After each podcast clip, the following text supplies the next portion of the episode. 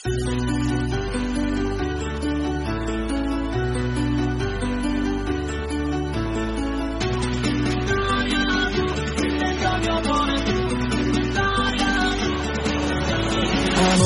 mio, non sai quante volte ho sognato che lei stesse distante da noi, ma poi si è intromessa ed ha rovinato tutto.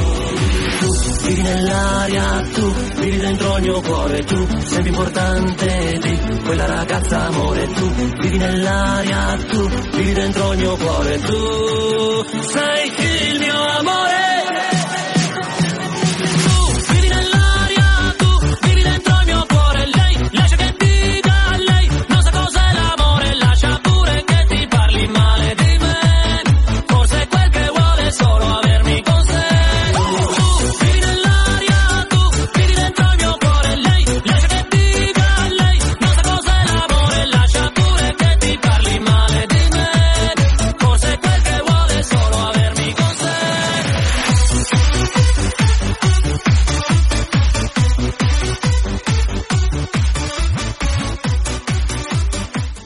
Saludos a todos los oyentes a un nuevo programa de Morriscos, el programa de, de Escuela de Serpientes.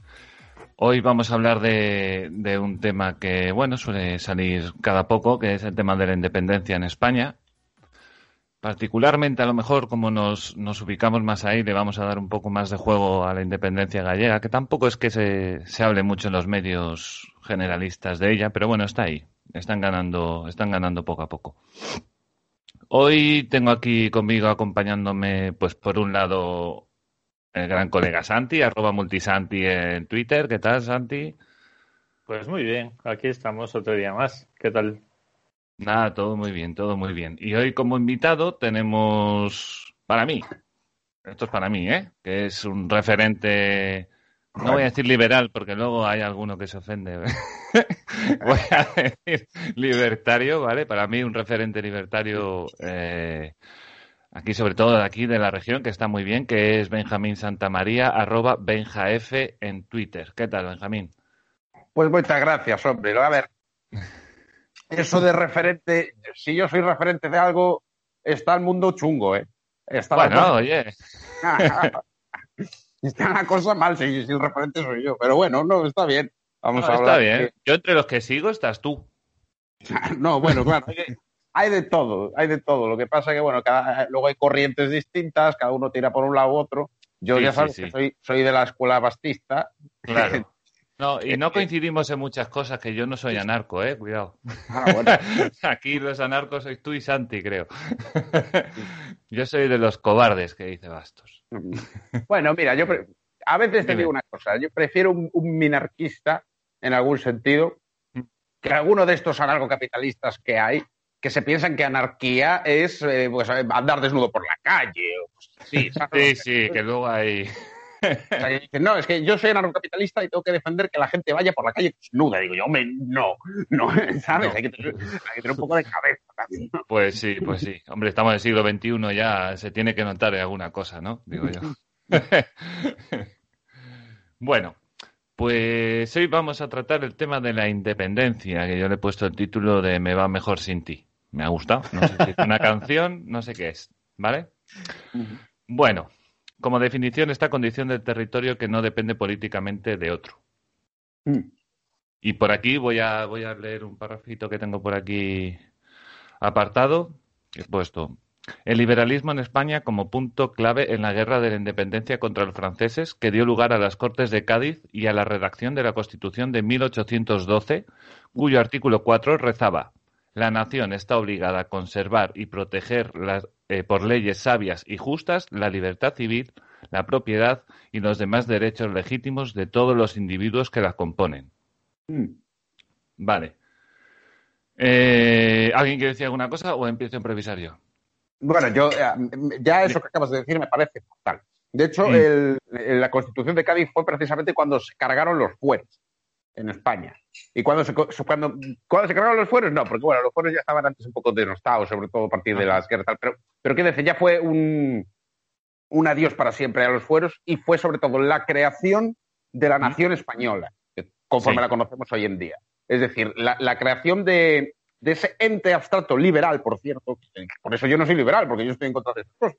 Sí. Eh, eh, claro, que la, la, creación de la nación jacobina en España, en mm. Francia la crearon con la Revolución Francesa, pero aquí mm. se creó en las Cortes de Cádiz. Y ahí es, es, la primera vez que se habla de nación española como si hubiera una voluntad eh, histórica, popular. Después ya José Antonio Primo de Rivera ya decía, no, España es la unión, eh, el universal de no sé qué historia, dándole como una espiritualidad al concepto. Uh -huh. Vale, se nos ha cortado un poco, no sé si habías acabado, Benja. Creo vale. que hemos perdido a Benja. Creo que hemos perdido a Benja. Vale, Mayday, Mayday. Bueno, eh, a mí una cosa que sí que quiero decir que a mí a mí me gusta mucho que es tanto esta hola, revolución. Hola, no sé si, ahora, no sé si... ahora, sí, ahora, ahora, ahora, sí, ahora ahora sí. sí. Dime, Ah, dime, bueno. ¿qué decías? No, es que me están, ¿sabes qué pasa? Que me están llamando y. Ah, vale, interrumpe. es todo a la vez. Sí, no te Me- me- preocupes. me- me están- me- se me pasan la vida llamando por teléfono, no me dejan. No, que- ¿hasta, hasta dónde me escuchasteis? Eh, uf. Ni me acuerdo ya, era después de los Ah. fueros y luego como que se fue perdiendo y... Digo, Sí. que, que después de la, Constitución de Cádiz creó el concepto de nación en España. En, en Francia se creó en- con, con la Revolución Francesa, ¿no? Pero el concepto de nación se, se creó eh, eh, en España con la Constitución de Cádiz, que fue cuando se empezó Sí. a dar esa espiritualidad a la nación, que es una cosa jacobina y liberal, ¿no? Que, yo por eso no soy liberal, porque yo estoy en contra de, de ese concepto de nación. Ajá. Eh, ¿Qué pasa? ¿Qué pasa? Que mm, luego ya, con el tiempo, pues gente que dice que es antiliberal, como puede ser José Antonio Primo de Rivera, ¿no? Mm. con una cosa, no, nosotros somos tal, recoge ese concepto jacobino de nación y ya hace su definición de España, que es...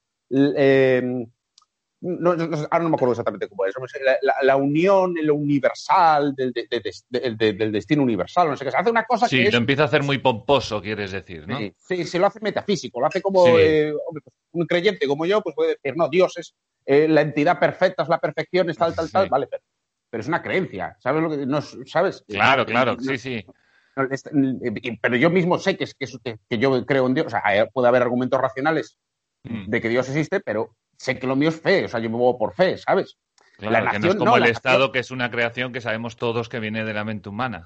Claro, pero esta gente lo da como si fuera algo real, como si Mm. fuera, ¿sabes? Es decir, hombre, si tú crees en el Estado, vale, pues eh, crees en el Estado y lo discutimos y tal y cual, pero nunca dejes de decir que es fe, que es una pura creencia, y en la nación y todas estas cosas, ¿no? Vale, Sí, sí, pues yo no creo. Yo, yo soy ateo del Estado. Y dice Bastos, no soy ateo de la nación. La nación no, no existe, la nación jacobina, ojo. Que luego puede existir la cultura, puede existir determinados contextos históricos y tal y cual, vale. Pero lo que es la nación jacobina, eh, eh, que es, que es que aquí en España empieza con la Constitución de Cádiz, yo estoy en Mm. contra de eso. A mí eso no, me- no me gusta. ¿No te gusta ni siquiera como comienzo hacia algo? No, no, no, como nada. No, porque es, es la manera de, de tratar de homogeneizar todo. O sea, ahí empieza la homogen- Sí. homogeneización de la cultura. Y, empie- No, y empieza no, con los liberales. ¿Sabes? Empieza con los liberales Sí, franceses, esa- los jacobinos. Esa centralización, como lo que hizo efectivamente, ¿no? La Revolución Francesa, que fue cargarse todas las naciones eh, y, y todas las lenguas, ¿no? Y Mm, claro. de- del país. Francia, en Francia solo hay el francés y todos son franceses y vi- viva la France y la marsellesa y ya está. O sea, es una religión, realmente. Mm. De todas formas, una pregunta, Benja. Eh, si quitásemos, que no podemos, obviamente, porque es un todo, pero si quitásemos a un lado eso es el tema de cargarse y, y de hacerle el Estado unido y, y todo eso, aún así no podríamos decir que al menos tuvo esa parte positiva del, ¿no? De- del ser los La comienzos defensa de de- la libertad y bueno, todo eso. liberales, de- es decir, de quitarle la soberanía al monarca y al menos dársela A ver, al, a la el nación. Es que yo estoy en contra del propio concepto de soberanía. Es que, quiero decir, eh, eh, el, el problema es que esto lo dice Bastos, lo dice Hoppe, lo dice, bueno, lo dice un montón de personas. eh, el problema es que el rey, a ver, el rey, yo, yo no voy a decir que el rey no tenía soberanía. Mm. Es verdad que en algún tiempo el rey no tuvo soberanía. Esto lo dice Bonal, que es un tradicionalista francés, que dice, no, el, el mejor sistema es en el que hay un rey que no tiene soberanía, donde la soberanía es la soberanía natural y, hay un- y el rey es una especie de, esto lo dice Bonal, ¿eh? es una Mm. especie de ministro es decir, no tiene la soberanía, sino que es una especie de ministro que recoge la- lo que determina la soberanía natural y la plasma en ley, pero él no toma decisiones, ¿no? Que sería una especie de orden espontáneo de hayekiano, ¿no? Podemos decir una cosa así.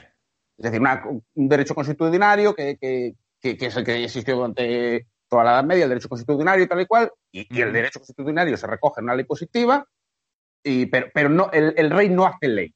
¿Sabes? Que eso es importante, que el rey no tiene capacidad de hacerlo. ¿vale? Si es verdad que a partir de Westfalia, eh, el Westfalia fue un pacto que hubo de varios estados, Ujú. bueno, estados, bueno, varios reyes y tal y cual, y ahí fue cuando se creó el estado, lo que llamamos Estado moderno, ¿no? Que ya luego con la Revolución Francesa y todo esto ya vinieron los liberales, y lo que hicieron fue coger esa soberanía, ese concepto de soberanía, y quitárselo al rey, que ya digo que el rey no, no lo tuvo siempre, pero para dárselo a la gente. En el senti- a la gente entre comillas, porque realmente no se Al Estado, te refieres. Claro, no, no, a la, o sea, la el concepto de soberanía nacional, el concepto de... Sí. Claro, o sea, eh, eh, En la nación, pero no en las personas.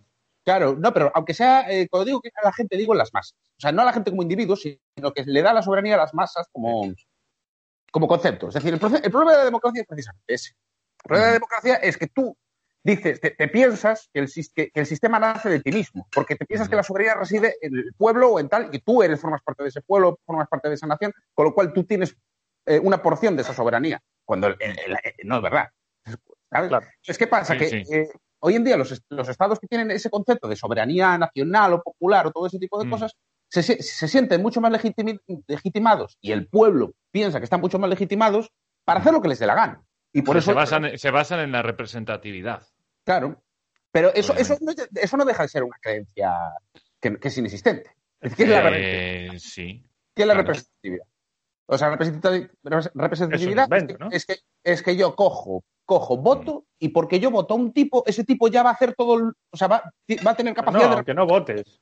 No, se no- supone que decide por ti. Ya, pero, pero, pero yo no le he dado permiso para eso, Ya lo sé, pero le has votado. ¿Sabes? No, no, pero aunque no, aunque no es la le votes. legitimidad que él tiene. Si, si, Claro, si saca pero- más votos que los demás, eh, yo te entiendo, eh, Benja, que yo estoy contigo. Eh. Yo estoy contigo. Pero se basa en la representatividad, ni más ni menos. O sea, falsa. Sí, pero la Yo representatividad, que es falsa. la, la representatividad lo que es es, yo te doy a ti un poder, en derecho te digo, ¿eh? Yo te doy a ti un poder, te firmo y, te- y- y- y dejo que decidas sobre mí, sobre este tema. Y eso caduca. Y solo puedes elegir sobre mí, sobre este tema. Sí. Pero lo que se piensa ahora es que la, la gente representa al pueblo y tiene capacidad de decidir sobre todas las cosas. O sea, la representatividad para mí es una cosa individual que yo cojo a ti y te digo, oye, mira, no puedo ir a, a tal sitio. Te doy un papel, un poder y vas a firmar por mí, ¿sabes? Mm. Y, y- y- y puedes decidir sobre tal cosa. Me vas a representar en tal sitio. Vale. Pero lo que se hace ahora es yo voto y luego se supone que se construye eh, una, una- una cámara donde esa gente, eh, su voluntad es la voluntad de todo el pueblo. Eso es una creencia. Eso no es verdad. Porque su voluntad es su voluntad y sigue siendo su voluntad. Y yo no les he dicho que tengo que me representen en tal situación o en tal, tal, tal. No. Y incluso esa gente, eh, cogiendo el, el discurso de Pablo Iglesias en su época, que a mí me parece un Mm. discurso acertado, que esa gente pertenece a una casta. Sí, pertenece a una casta distinta a- a- al pueblo raso.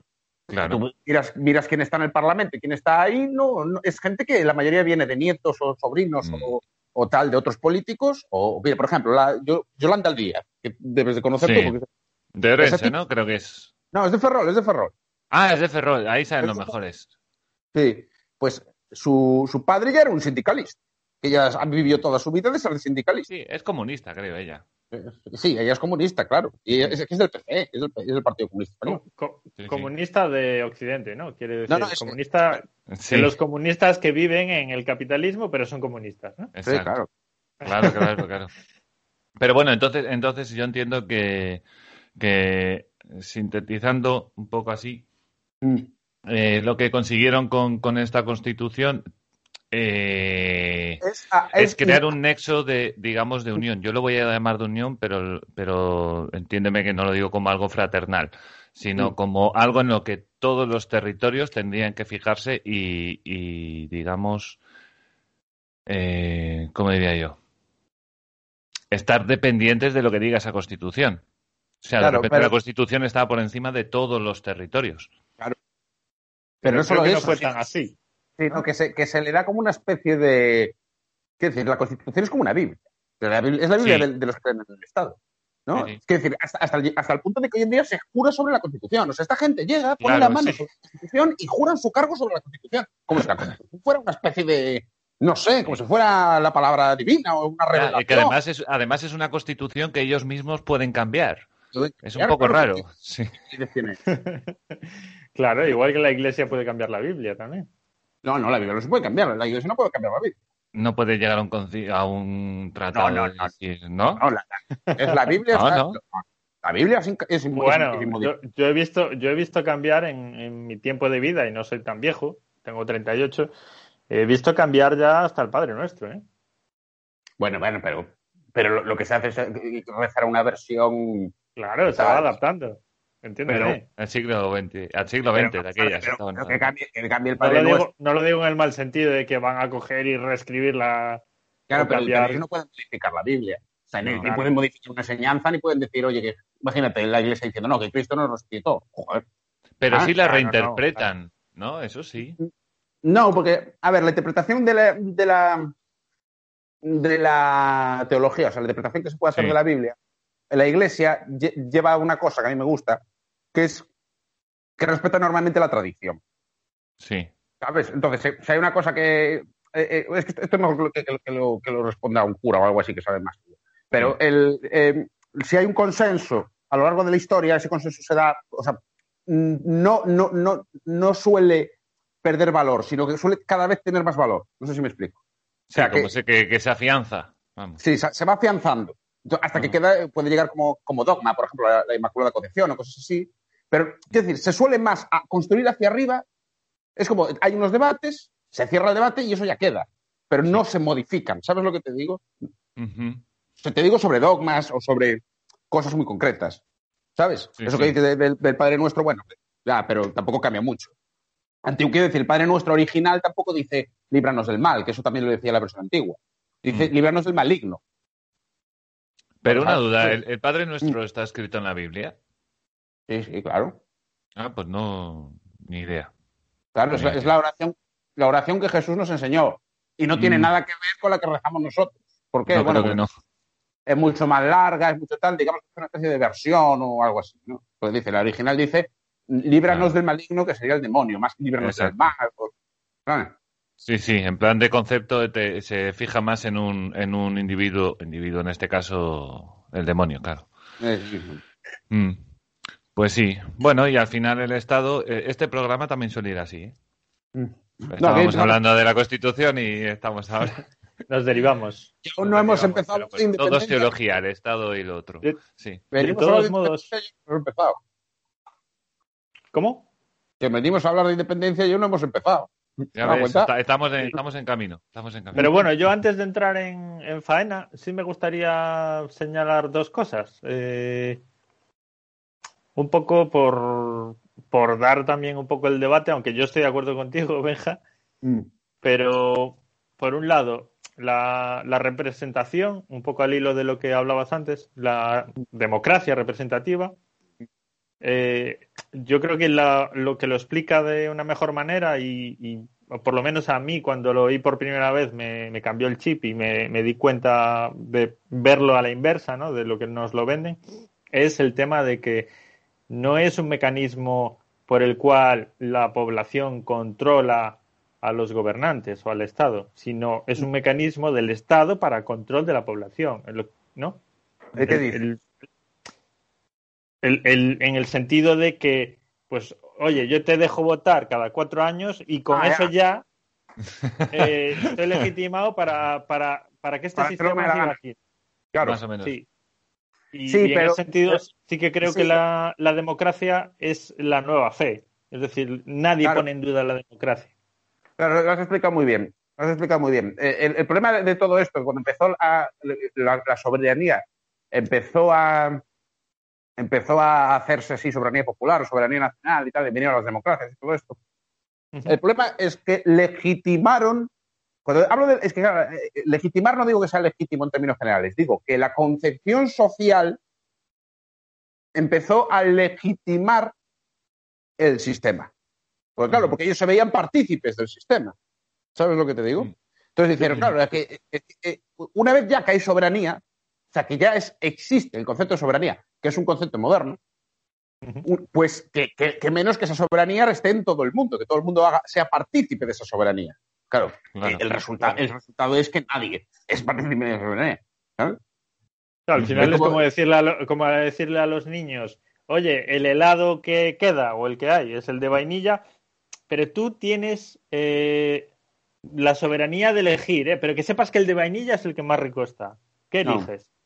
¿No? Es un poco jugar a... A ver, tú Claro, no vas a decir absolutamente nada, Ah. pero yo te digo que tú tienes la soberanía y, y venga, palmadita en la espalda y bótame cada cuatro años a quien te salga de los huevos, que da igual.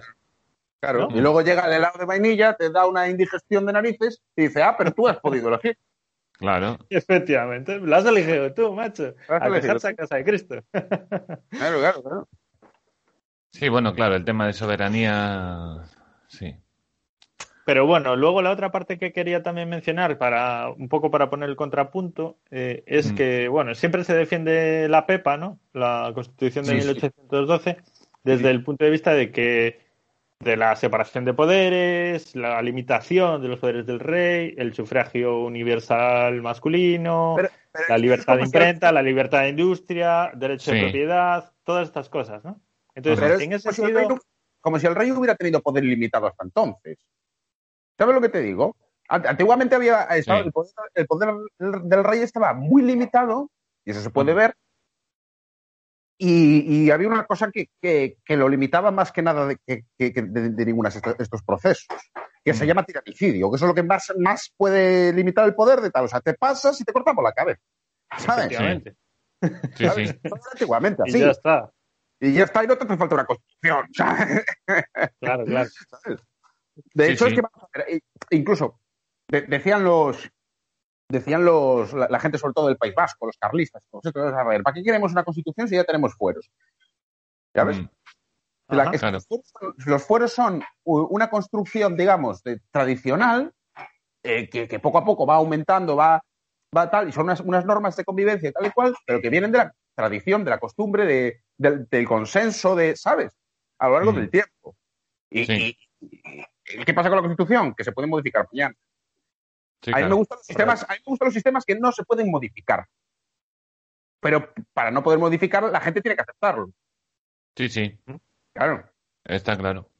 ¿Qué quiere decir? No- Nosotros, por ejemplo, cuando nos sentamos a comer, nos sentamos con una servilleta, nos sentamos tal, tal, y no lo ponemos en duda. ¿Por qué? Porque lo- todos tenemos esa educación. Oye, pues, Sí. ¿por, qué las, por qué las leyes no pueden ser así? No pueden ser consensuadas a lo largo del tiempo y que todo el mundo las vayamos asumiendo y tal y cual. Y lo que pasa ahora, no, lo que pasa ahora es que hay una ley y se cambia y se vuelve a cambiar y, y al final, ¿el límite del poder cuál es? Ninguno. Porque todo se puede cambiar. Sí, no ningún- Es un límite, es un límite temporal, ¿no? Es un De- límite- Eso, de los cuatro Sí. años o los ocho que dure y, Claro. y luego viene otro y lo cambia, ¿no? Claro, realmente lo que hemos visto es que el límite del poder era mucho mayor, al menos a efectos prácticos, en la Edad Media con, a los reyes, que no tenían tanto poder como parece, si lo comparamos con los estados modernos que se rigen bajo constituciones, que, que tienen el 50% del PIB eh, de gasto público, que, que es- que, vamos, que, que hasta el matrimonio es un- es- se rige, hasta cómo tienes que enterrar a tus muertos. Ahora hay leyes para todo. Sí, Anti- Antiguamente no era así. Entonces, al, final, hecho- ¿qué- al final, ¿cómo, ¿cómo has limitado el poder? Has creado las constituciones y no has limitado el poder, sino que lo has disparado. Mm, Efectivamente. sí, Y, la no. última prueba es la que tú dices, ¿no? Que, que cada vez dominan más no solo la vida de las personas, sino directamente el- la propiedad y el dinero de las personas. Claro, claro. Cada vez más. Y hasta la moneda. Pero es que esto es algo, algo increíble. Que, que nosotros no estamos con una moneda que, que- que pertenece al Estado. O sea, que eso significa que, que controlan prácticamente todo lo que les da la gana. O sea, controlan los Sí. precios de todos, ¿sabes? Y en cuanto quieres escaparle un poco, ya te persiguen. Es decir, Ya si quieres persiguen. invertir en Bitcoin, ya te lo quieren prohibir o ya te lo quieren grabar. El, el- el Bitcoin va, va- va a ser la, la revolución de todo esto. Y ellos o, o se adaptan o lo persiguen, o, pero yo creo que aunque lo persigan... Bueno, están haciendo ya, están ya con las Sí. criptomonedas europeas, las chinas, las... No, ya está todo el mundo ahí con Están eso. haciendo ya la guerra sucia, sí. a mí- a mí Sí, me- me pero bueno, harían lo mismo que con, Ah. con la moneda normal, supongo. Mm. A mí me interesa mucho estos que es como se llaman los agoristas. Mm. ¿Sabes? Que es- estos son, son así como libertarios, no son exactamente libertarios, sea, bueno, si son, son como libertad de expresión de la escuela austriaca o que. Mm. Y estos, estos eh, mm, o sea, son futuristas, no es como yo, que yo soy, yo me fijo más en, en- cosas del pasado, ¿sabes? Mm. Pero son eh, más pragmáticos que yo. O sea, evidentemente, yo, yo, yo que no, no, no, no, podría arreglar el mundo mañana. O sea, desde luego, a mí me dicen qué hay que hacer y yo te digo, no lo sé. Pero estos, estos sí que... Es la mejor posición de todas, también te digo, Benja, ¿eh? Claro, claro, claro. Yo te digo más o menos cómo me gustaría o cómo fue o cómo pudo ser. ¿Sabes lo que te digo? Claro, claro. Sí, sí, si miramos al pasado, mira, el pasado privado ha habido todo. Sí. ¿Sabes? Privado ha habido todo. La, la sanidad, la educación, la no sé qué, no sé qué, ha habido- ha habido todo. Eso es lo mágico del anarcocapitalismo. Mm. Hay ejemplos de todo. Mm. Hay ejemplos de todo. Solamente hay que, hay que investigar un poco. Yo cuando, me hice, cuando me hice esto, cuando me, cuando me uní a esta secta, claro, yo, yo lo, lo que hice fue inve- investigar sobre el pasado.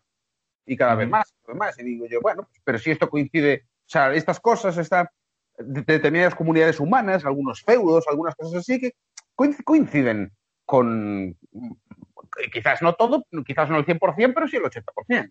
Ujú. Entonces, por eso a mí me atrae tal. ¿Qué pasa? Que hay otra gente, como son los agonistas, que yo respeto mucho, que ellos lo que hacen es mirar para, para el futuro y decir, bueno, pues cómo Internet, ¿cómo podemos hacer para que esto que tenemos hoy en día nos lleve a la libertad? Y la verdad es que Internet está- es algo imparable. Es algo imparable porque, claro, no se puede controlar. ¿Cómo controlas tú, eso? Bueno, hay, hay algún gobierno que otro que ha encontrado una, una forma. Sí, pero, pero la Deep Web siempre está ahí o siempre, Sí, eso es verdad. Siempre, siempre encuentran sitios, aunque puede ser más fácil o más difícil, pero y- y- al 100% es imposible, porque Internet es una, es una anarquía. O sea que nuestra verdadera independencia y, y libertad va a estar en Internet. Yo creo que sí. Porque claro, al estar todo el mundo, al estar todo el mundo comunicado, a ti, en tu Claro. país se puede, se puede prohibir un libro, pero si no Mm. se prohíbe en México, tú hablas con alguien en- de México y te lo pasa. Sí, sí, sí. Sí, sí, sí. Bueno, en realidad no estoy de acuerdo con esto que dices eh, literalmente. Es decir, creo que el fondo sí. O sea, es, yo lo que veo Internet es como un medio de comunicación sobre el que es posible la anarquía de, de intercambio de información, de todo eso. Pero el Pero medio sí, físicamente no. el medio en sí no es anárquico. Eh, Se rigen por, por unos organismos, eh, unos na- nacionales y otros internacionales, que están muy todo muy fijado y que además se puede controlar y de hecho lo controlan bastante. No, pero se, se puede controlar parcialmente, pero en su totalidad no. No, no, el medio, el medio en sí. el medio sí se Mm. puede controlar, el contenido no, pero el, pero el medio sí. El Y medio, el sí. contenido entre Bueno, comillas, se puede restringir controlar los protocolos, tal. Lo que te puedes Ujú. hacer es restringirte internet en tu casa o algo así. No, ¿Cómo, cómo? que digo que te puede, lo que pueden hacer es restringir internet en tu casa o restringir. Sí. Pero, Claro, pueden, pueden restringir protocolos, pueden restringir pero un montón de cosas. cosa. Escucha una cosa, si, si se puede, a ver, que ya sé que la señora Manuela, que, que tiene 60 años, no lo va a hacer. ¿Sabes? Mm. Pero vea, yo estudié informática unos cuantos años. Entonces yo algo, no sé mucho, pero algo sé. Mm. Entonces, tú si quieres hackear algo, hay maneras. O sea, nada es 100% seguro en Internet, porque es imposible que algo sea 100% seguro en Internet. Como Cuidado, cuidado, cuidado que hay dos informáticos aquí y yo no soy uno de ellos. No, digo que al final, al final son datos yendo y viniendo, Sí, ¿sabes? exacto. Y, Sí, y- sí, sí.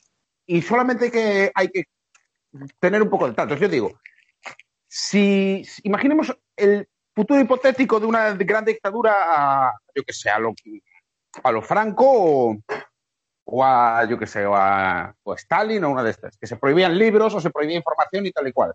En. Internet es imposible que no se cuele algo en el país. ¿Sabes lo que te digo? Es que es imposible. Sí, sí, Tú sí, puedes. Mm. Siempre aunque- se le puede buscar la vuelta. siempre, siempre Hombre, hay y todo el manera- mundo tiene un teléfono. Ya, por eso. Además, tú menos la imagínate, parte física no- la puede, sí que puedes traficar con ella. no todo el mundo puede conseguir este libro, ya, pero con que lo consiga uno un poco espabilado y lo venda Claro. en PDF, en un pendrive, Sí, sí, ¿sabes? Ese, Exacto. concepto es el interesante. Es decir, aunque no todo el mundo sepa, por ejemplo, usar la Deep Web o, o Claro. el 99% de la gente utilice el móvil tal como te lo dan, ¿no? Con ese sistema operativo y tal, siempre va a haber una pequeña parte de gente que sí que, que pueda tener esas vías de libertad, de salirse del rebaño y Mm. de, y de intercambiar lo que no esté permitido. y ayudar a los otros. Ayudar a aquellos que, que no tienen esa capacidad. Yo, Mm. yo- a mi abuela, por ejemplo, el, el- quien le enseñó a usar el WhatsApp fui yo y, y- y mis primos. Sí. O quien dice ayudar, no vino el ayudar Estado a ayudar a... También puede ser. No, Pero quien dice, quien dice incluso, además de ayudar a tu entorno, también puedes coger y hacer un programa como, es- como, se, como sea, la- yo qué sé, el protocolo Tor o lo que sea, y, y extenderlo, ¿no? Claro, con Toro, con punto .onion, decir, al final, si te das cuenta, es que eso es, es imparable. Eso es imparable. Sí, pero sí, vamos a ver, si el Estado tuviera plena capacidad sobre Internet, Mm.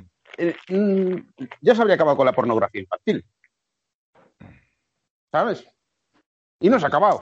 Ni se, ni se va a Bueno, acabar. es, es una... A ver, yo lo veo de la manera de... Pero bueno, eso sería ya para otro debate. Mm. Que, que la capacidad la tendrían, pero de matar moscas a cañonazos, ¿no? Claro, claro, pero te digo que al 100% nunca van a acabar con eso. Pues imposible. Yo, yo es que Es como dediqué la unos- marihuana. Es, es- dediqué unos años a, a perseguir estas cosas. Ah. Claro. Eh, cuando estaba estudiando la carrera, dediqué unos años a, a perseguir este tipo de contenido por internet llamándose a la policía. y tal. Ajá. No, y te encontrarías de todo, sabe Dios. No, no, bueno, sí, claro. Eh, porque tontos todavía hay muchos, ¿eh? Uf, madre mía. No, no, pero ¿qué- quiero decir que es más fácil de lo que, es más fácil de lo que parece. Sí, ¿Sabes lo que te digo?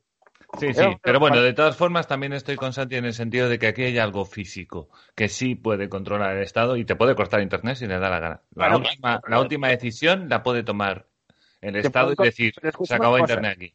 Se acabó internet, pero luego puedes hacer una Ethernet con el vecino, no sé qué. O sea, podrás, podrás, pero, pero Twitter no lo tienes. O, o- o el acceso al Internet general no lo tienes. claro, a eso no, pero, pero eh, si, es- si haces una red de Ethernet así complicada, tal, no sé qué, por ahí también puedes pasar información con otro.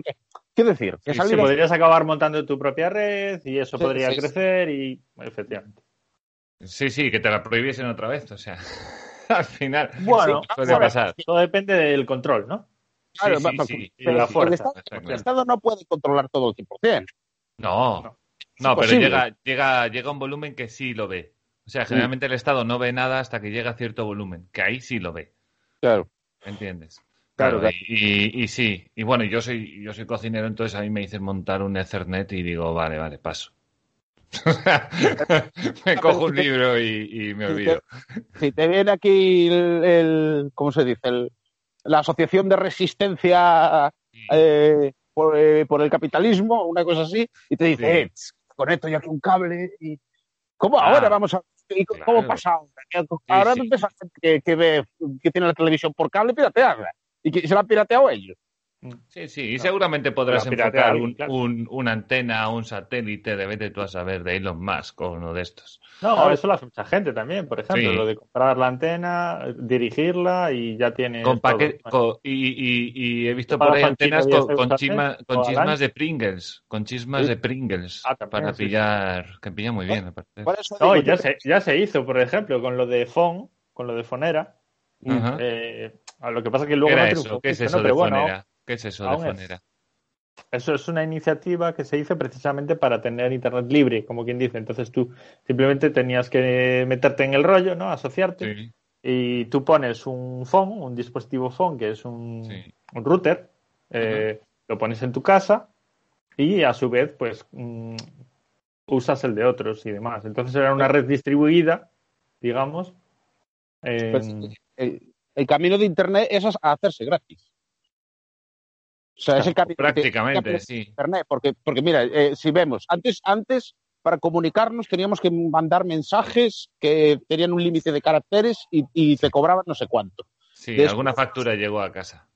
Sí. Sí, y, eh, y luego los mensajes se hicieron gratis, después se hizo las llamadas se hicieron gratis y luego el, empezaron con los datos de, de los móviles. Entonces ahora ten- teníamos un giga, o yo me acuerdo de tener, yo me acuerdo de tener megas, no, Sí. no llegaba ni un giga Sí, de sí, internet al mes. Sí, sí. Y- pero luego se subieron a, a, a un giga, luego subieron a tres gigas.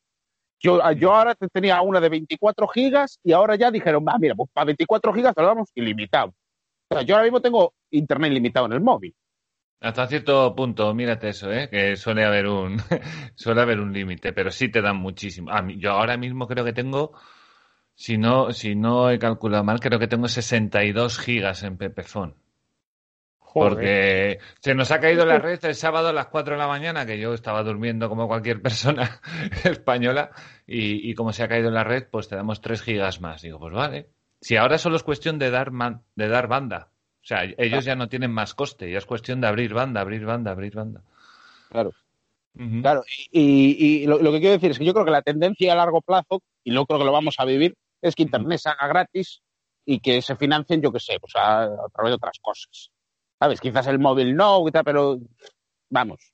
Y no bueno, el móvil es un mercado que va a seguir ahí, claro. Claro, y al final igual tú lo que pagas es el móvil y ya el móvil ya te viene con Internet ilimitado, cosas así. Ya. ¿Qué decir? Eh, Yo creo que la tendencia es que Internet sea gratis y, y- y de libre acceso. Yo, para, mí, para mí que esa va a ser la, la tendencia en el futuro. Bueno, no sé si saben la red de satélites que están montando Elon Musk por ahí, en teoría, para llevar internet gratis a todo el mundo. Claro, por ejemplo, eso es, claro. Mm. Y luego va a ir a Amazon, también están los chinos. Bueno, vamos a tener un, un jaleo Sí, ahí mucho. arriba que ya verás. ahí, ahí se va Dentro de poco no se va a ver ni el sol. Ni ¿No ves? ¿No ves cómo no se puede ser anarco? ¿Que viste lo que pasa? Te llenan todo de satélites ahora. Eh, Bueno, vamos Eh, al, vamos al, a ir al siguiente que- tema. Entonces, bueno. Hasta ahora la introducción. pues sí eh, sí, hemos, los sí, últimos hemos- cinco minutos de- del Exacto. tema principal. Exacto. Nada, nos estamos conociendo, que se dice por ahí. Bueno, yo he puesto aquí un concepto. Independencia política contra independencia, que he puesto liberal, pues bueno, vuelvo a decir, libertaria, ¿vale? Que Sí. es más una cuestión de microgestión, como yo la entiendo. En la cuestión de, de la independencia que, que piden los libertarios. La independencia política yo la entiendo, pues un poco, pues, pues como RC, como BNG, que es la misma Sí. historia que en el Estado Nacional, solo que menos. O sea, que- yo quiero mi país para mí. Lo básicamente. que, lo que yo considero nación, sí. Exacto. Porque luego a ellos le, le vas con la posibilidad, y eso pasó en la televisión, le vas con la posibilidad de independizar el Valle de Arán, que eso pasó allí en Cataluña, Exacto. Y Eso se a pusieron nerviosos los independentistas catalanes. Y, y empezaron a argumentar como si fueran nacionalistas españoles. Exacto. Sí, sí, sí. Es que es el mismo concepto. Simplemente quieren su pedacito de la tarta Claro. para, para ponerse ellos, es decir, para crear más estados, ¿no? Claro. Sí, pero fijaros en las últimas elecciones en Cataluña, fijaros lo que pasó. O sea, ahora hay bloque nacionalista en. Sí, Vamos, pero- pero- independentista en. en Es que, es que yo realmente creo que no toda la gente que vota a, a Junts, por ejemplo, es independentista. O sea, yo creo que No, hay hubo muchos, un 48% de abstención, que eso ya me parece que es la hostia. yo, yo creo que hay mucha gente de, de Junts, que es la, lo que yo llamo la derecha catalana, Sí, es Que- la derecha, sí. la derecha catalana que votan ahí porque eso es, es como el PP de aquí, de Galicia, ¿sabes? Votan eh, porque son los de siempre y, y- y tal, eh, ¿sabes? Vamos a ver, yo he estado en, en la mesa en unas elecciones y a mí me ha, me ha venido un tipo, aún no hace mucho, diciéndome que, que venía a votar a Fraga. O sea, un señor mayor me viene y dice, yo vengo a votar a Fraga. Y digo, yo, bueno, pues, pues viene usted unos cuantos años tarde porque Fraga está enterrado. sí, Sí, sí, sí. sí. A mí me da la sensación de que hay mucho señor que sigue votando y, sigue votando a eso y va a seguir Sí. votando, porque, Claro. porque es así. Entonces, Yo creo que hay mucho que, que- que ni, que ni siquiera se entera muy bien. Mm. Sí- No, no, sí- yo, yo, yo estoy de acuerdo, pero simple, yo creo que fue más bien otra cosa. Mm. Yo estoy de acuerdo en que la gente mucha eh, vota por inercia, por- porque es así. Yo tengo, Mm. yo vivo con mi abuelo, 90 años del PSOE y, y morirá votando al PSOE, pase lo que Mm. pase. Da igual, aunque dé un golpe de estado, aunque maten a todos y violen a las niñas, mi abuelo va a votar al PSOE. Pero eh, un 48% de abstención en Cataluña. Mm, Eso claro. yo pienso, aparte del COVID, que sí, eso obviamente Claro, te puede mira, quitar mucho, pero la mitad de la población no, no, le dio igual. Entiendo yo, le dio igual. Bueno, le da igual o a lo mejor son abstencionarios. Ojo. No, yo lo mismo, ¿no?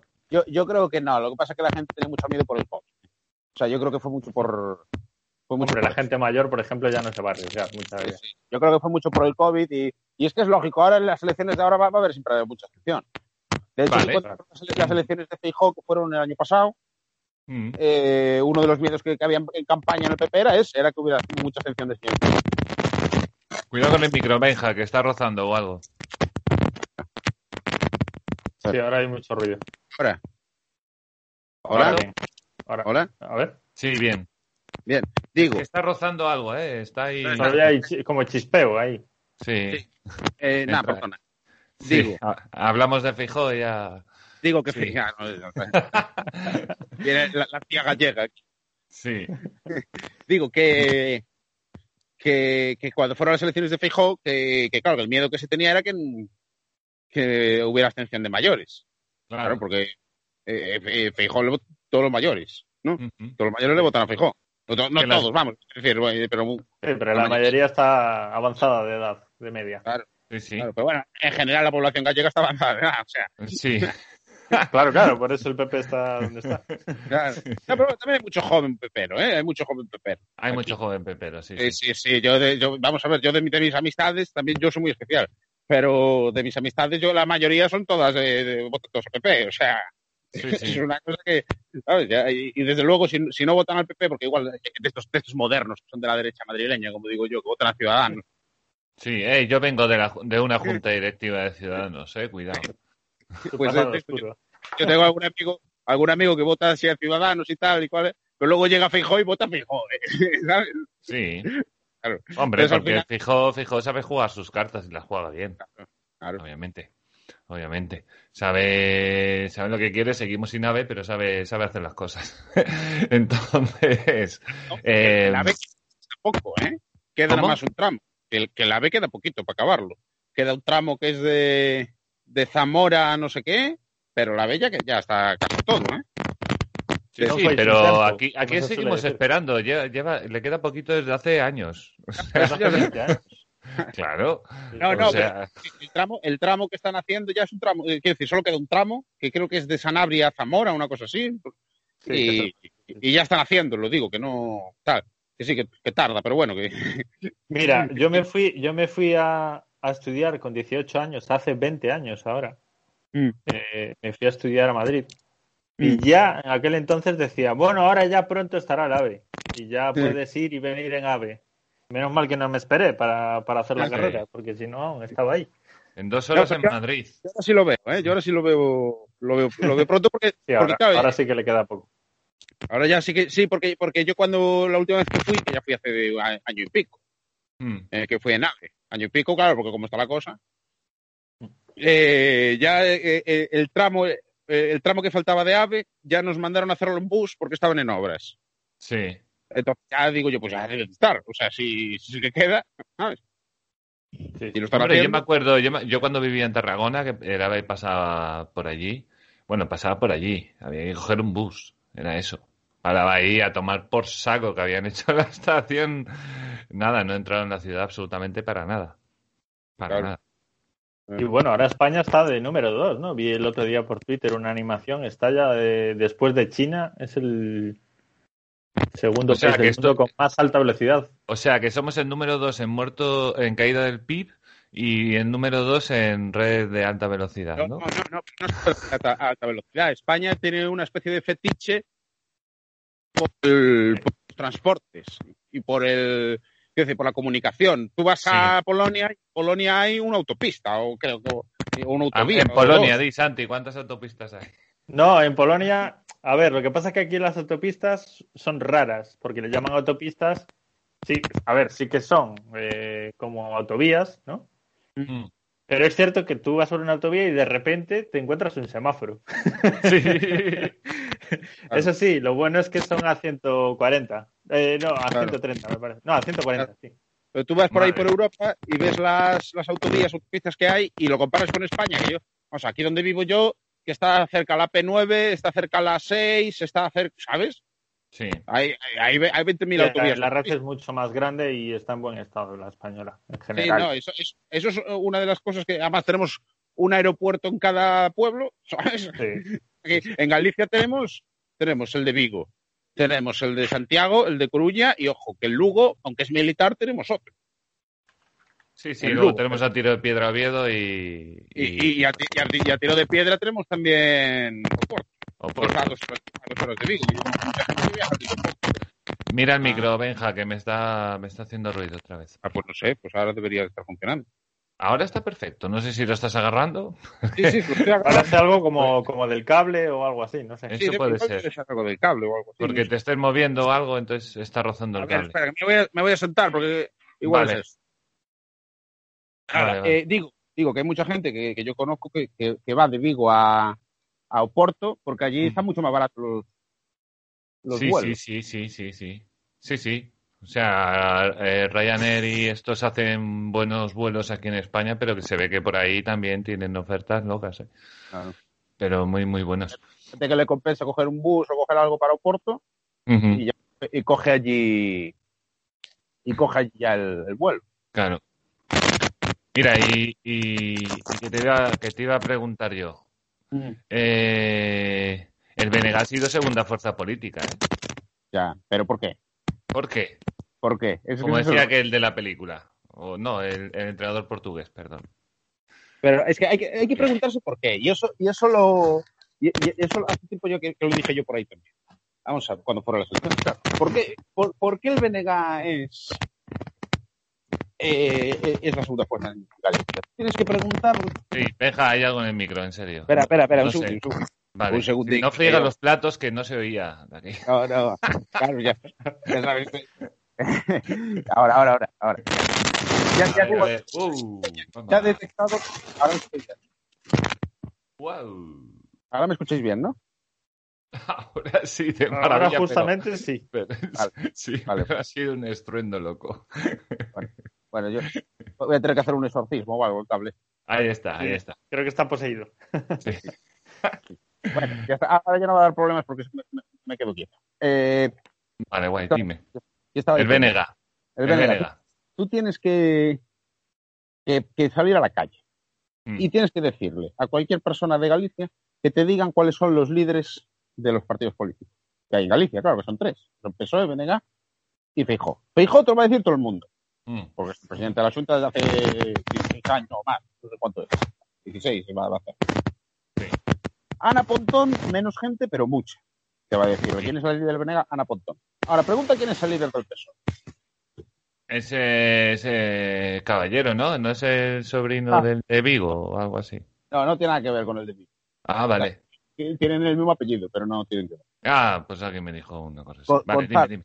No, bueno, igual sí, ¿eh? Yo pensaba que no te... Que te o sea, según te- Wow, wow, wow, espera, Benja, espera, espera, espera. Ese, espera. ese cable no está Espera, poseído, pero a lo mejor roto sí. eh, Mira, espera, eh, voy a hacer... Puedes hablar sin micro, sin, sin el cable.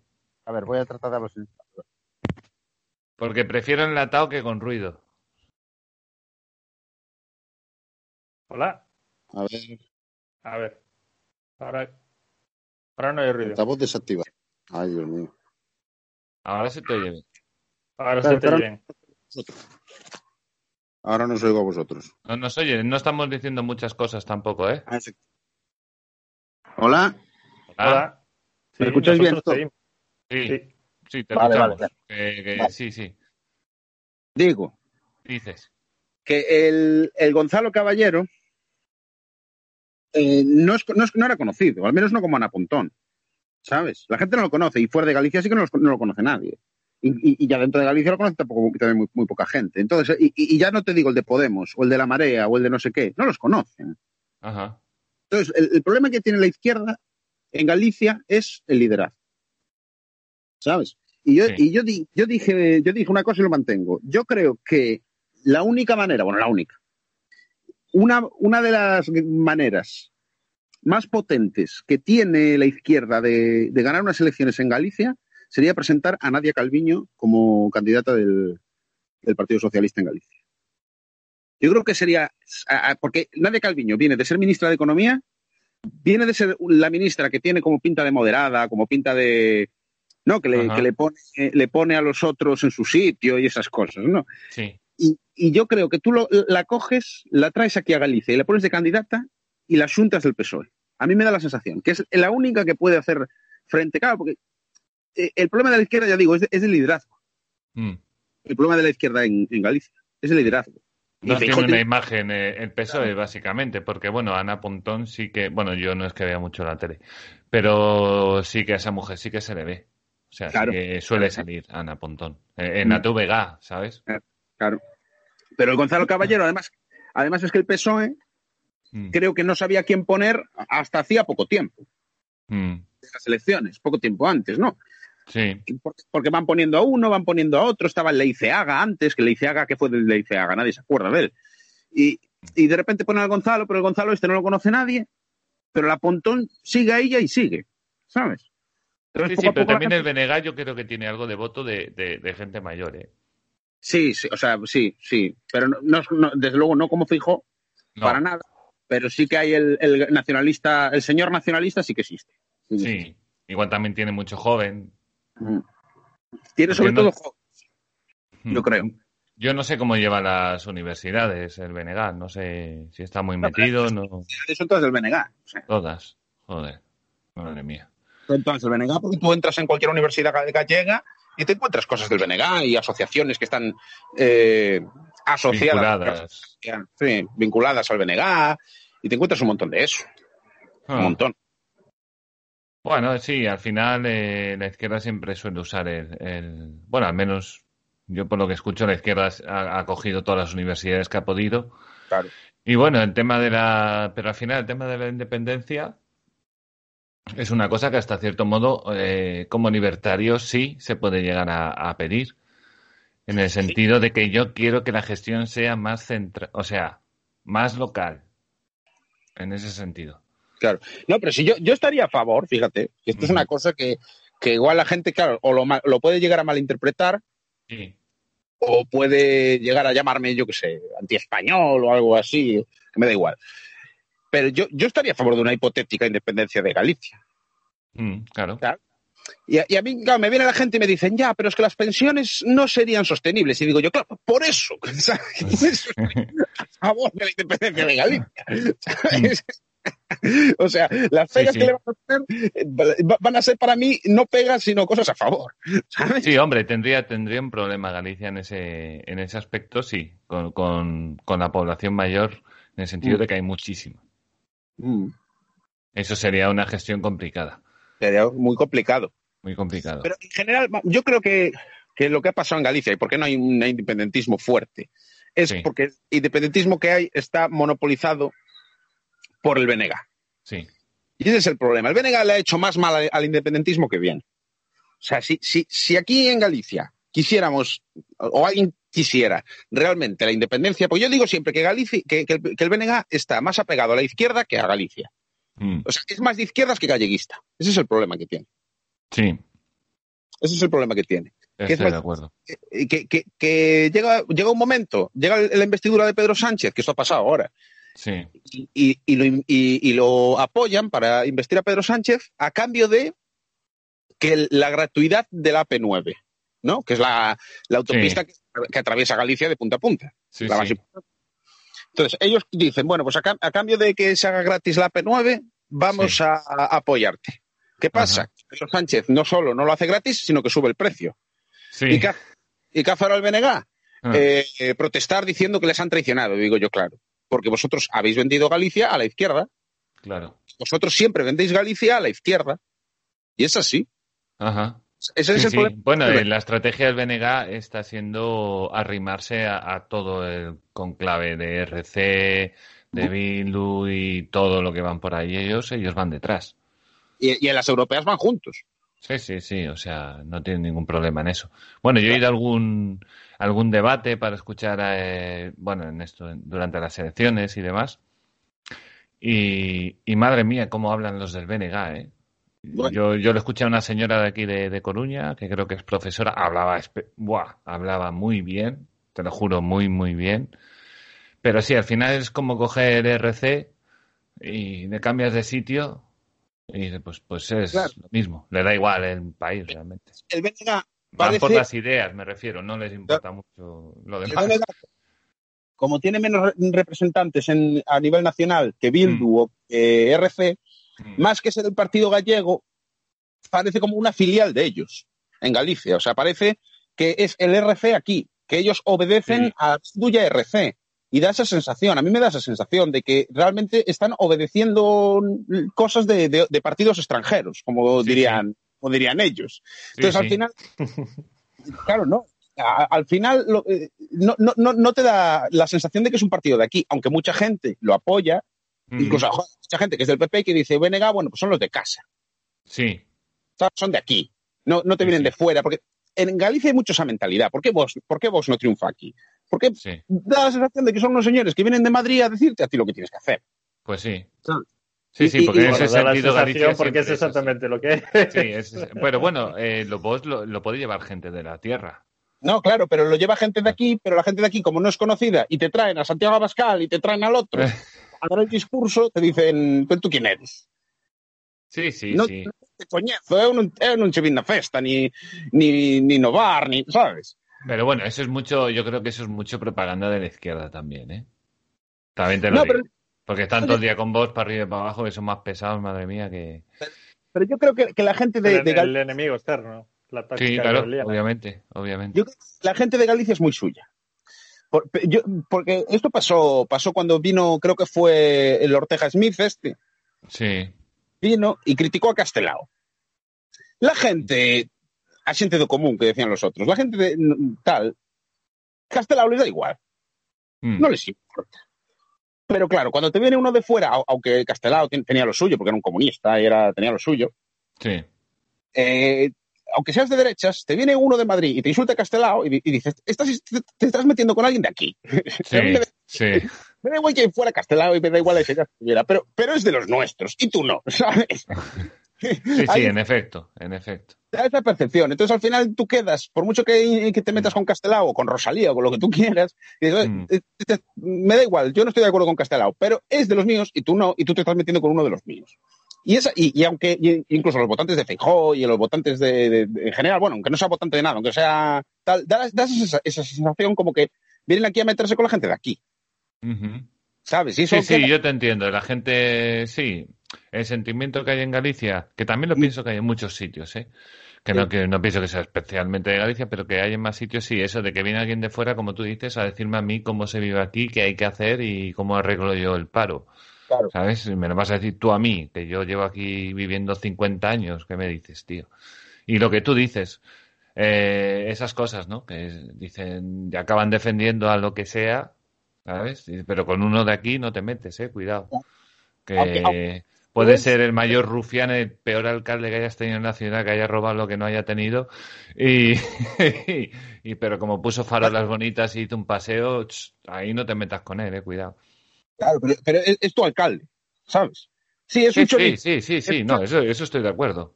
es un chorizo, es un sinvergüenza, eh, no sabe tal y se tiene que ir y tal, porque luego a los alcaldes se critican aunque sean buenos, eso es así. Sí, al final todo el mundo critica, eso es verdad. Pero, pero viene uno de fuera a criticar y dices, ojo, que es mi alcalde, ¿sabes?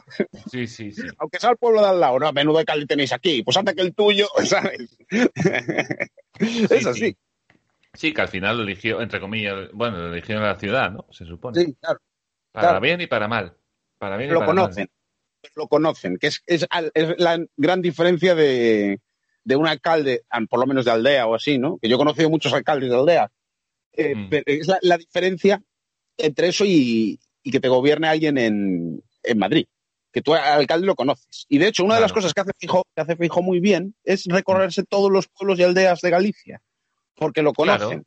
Y también los del. Benega, los del Benega tienen en todos lados, en todos Mm. lados. Y Feijó, yo lo he visto en todos los pueblos, en todas las aldeas, dando paseos por ahí. Y, y tomándose algo y hablando con la gente y tal. Y eso es lo que Sí, tiene sí. que hacer un político. Claro. No, yo estuve, yo estuve en elecciones nacionales de, de Ciudadanos y es lo que tú dices. Por ejemplo, Ciudadanos eh, quería hacer todo eso en las últimas dos semanas. Claro, Claro, ahí tú decías, pero si esta gente lleva toda la vida de pueblo en pueblo. claro. Toda la... Le votan aunque solo sean porque le ha visto la cara y el tío ha sido muy simpático. Dice, ay, pues contigo me quedo. claro. Además que Feijó, que es un tío muy afable, es un tío muy amable, en el cara a cara es muy es buena gente. eh, es un tío que se, se acerca, habla con la gente, Mm. escucha los problemas. De hecho, hizo una campaña a un- hace unos años que era poner un banco azul en, en todos los pueblos. Y vino, y a órdenes vino. Y, podías escribirle sugerencias y, y te- y- y el banco, él se ponía en el banco y toda la gente iba pasando, se iba sentando y iba hablando un rato con él. Eso, eso es maravilloso. Eso no lo puedes hacer en dos semanas. Eso lo hizo Feijó. Y claro, ¿y, por qué gana Feijó? Pues porque la gente lo reconoce como uno de los suyos, lo reconoce como uno de aquí. ¿Cuál ha sido Sí. la estrategia del BNG? Decir, no, que, que Feijó está asociado con los de Madrid, que Sí, Feijó a la extrema derecha y no sé qué. Claro, claro, claro. Sí, Claro. lo que tú dices, ha comprado el, el, el, eh, digamos, eh, la forma de hablar de los otros partidos, hablando de extrema derecha, que si son feministas, que si no sé qué, que si Agenda 2030. Y, pero bueno, eh, les ha faltado un poco. Pero bueno, ya te digo, segunda fuerza política, ¿eh? Que a lo mejor tampoco es mucho. Sí, Pero, pero ¿cuánta distancia hay de la primera? Claro, a eso me refiero. O sea, el segundo porque tiene que haber un segundo, no quiere decir que no la haya sacado ahí. la de Dios. Pero. Pero Por eso- yo por eso tampoco le doy tanta importancia, porque yo lo que creo es que la gente del Podemos, que antes votaba Podemos y tal y cual, simplemente pues ha unido su voto en el BNG porque era- han visto que, que era un poco la alternativa de izquierdas. Es decir, lo que pasa con el BNG es que, dada la ineptitud del PSOE al poner un candidato mal a última hora y, que no, y poco conocido, y dada la la- los problemas que tuvo Podemos con En Marea y las discusiones que hubo y la falta de liderazgo, eh, Ana Pontón se erigió como la candidata alternativa Fijo. Sí, eso es verdad. Eh, ella recibió todo el voto de aquel que no quiera fijo. Sí, eso, y- esa sensación sí que había, sí, es verdad. Y, y por eso es segunda fuerza. No por, Ah. no, porque, no por otra cosa. Ni siquiera considero que, que todos los nacionalistas la hayan votado a ella. Simplemente, Mm. eh, bueno, de hecho es que eh, muchos nacionalistas votan a, a fijo. Eso es así, eso es una realidad. Pero, pero quiero decir, no, no creo que realmente BNG sea representante de todo del nacionalismo gallego. Creo que, que eso no es así. Creo que eso no es así. Creo que hay, que hay mucha gente que le vota que no es nacionalista, simplemente es de extrema izquierda o de izquierda y, y piensan que es la alternativa fijo. Sí, sí, sí, sí. Sí, bueno, porque sí. No sé, se retira ya, ¿no? Creo, fijo. Fe- Dicen que sí, pero bueno, vete tú a saber. Bueno, está como está el PP, espérate. A ver, a ver. Mira, por todo esto que estamos hablando, creo que no se va a retirar. Esto- porque eh, si se retirara Fijo, tendría que poner a otro. Y el otro, y el otro que va a poner, ¿a quién pone? O sea, eh, alguien que no Sí. es conocido, no, no se van a arriesgar. O sea, ti- tienen que poner a alguien que ya es conocido. O sea, lo, tiene, lo tiene que trabajar desde ya. claro, a- efectivamente, quien vaya a ser, ahora mismo ya tendría que estar recorriendo todos los pueblos. Pues sí, pues sí, eso es O, verdad. o eso o están muy mal asesorados. Pero yo, a, a mi sensación, si quiere poner a otra persona, esa otra persona ahora mismo tendría que estar al lado de Fijo siempre. En todas las fotos, en todos los actos. Sí, Mm. sí. O sea, que ya tendría que saberse. No, no, no puede ser que última hora se sepa, ¿sabes? Exacto, exacto. Sí, sí, incluso sustituir a Feijó y cosas de estas. Claro. Y, y digo yo una cosa, si Galicia fuese independiente, ah, eh, ¿te independe- independizarías otra vez? Joder, no me sale la palabra. Sí, o sea, yo creo, yo creo que, ¿Hasta que dónde? Hasta, hasta, hasta, hasta la parroquia. Hasta la parroquia. ¿Y luego aceptarías un, un impuesto mínimo hacia afuera? como un impuesto mínimo hacia afuera. Digamos que un 1% fuera para la provincia, para una gestión provincial, o no. Yo no estoy en contra de, de los de los im- a ver, ojo, cuidado lo que voy a decir. Ya, ya lo sé, ya lo sé. Lo voy a subrayar y va a ser el título del programa. Estoy pendiente. No, no, es broma, no, es broma. Los impuestos eh, si no son impuestos. Sí, Porque eh, eh, tú imagínate, yo entiendo, yo entiendo que puede haber una comunidad tipo parroquia o tipo aldea o así, y que se pague una cuota o que se pague tal, como las comisiones de fiestas. Tú que eres de aquí, tienes que saber lo que es una comisión de fiestas. Oye, pues Bueno, yo soy de ciudad, llegué hace 10 años, o sea que mm, a lo No. mejor Santi sí que sabe un poco más que yo que... Pero bueno, sé lo que son y sé un poco, sí. ¿sabes? Se dice, yo creo que la- se puede organizar la cosa así. Entonces, Mm, Oye, sí, pues tenemos también, claro. unas tierras comunales, incluso puede haber un, alguien que las gestione o algo así, y pagamos una cuota para mantener esas tierras comunales y ya está. Quiero decir, si, si, es- si es así, si va para algo, si va para, para eso, eso yo ahí no estoy en contra. El problema es cuando te vienen impuestos que, que no sabes ni a dónde van, que no estás pagando para algo que sea tu propiedad, que, ¿sabes? Ese, es el, ese es el rollo.